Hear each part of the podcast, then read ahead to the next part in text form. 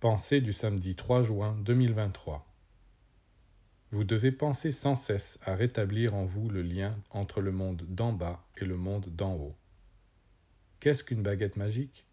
Justement, une tige qui relie les deux mondes. Un mage qui ne possède pas intérieurement cette tige ne peut pas déclencher en lui les forces de la nature, ni accomplir un acte magique.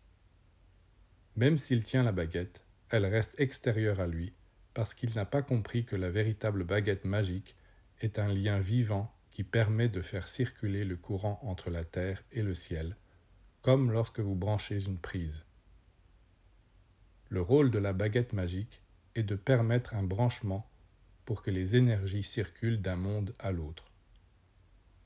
Il existe une centrale électrique, Dieu, qui donne le courant, et pour que la lampe s'allume, il faut la brancher, introduire la prise. La baguette magique, justement, c'est la prise.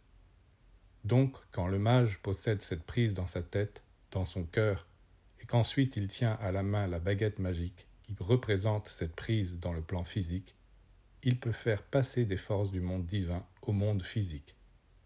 Voilà le symbole de la baguette magique.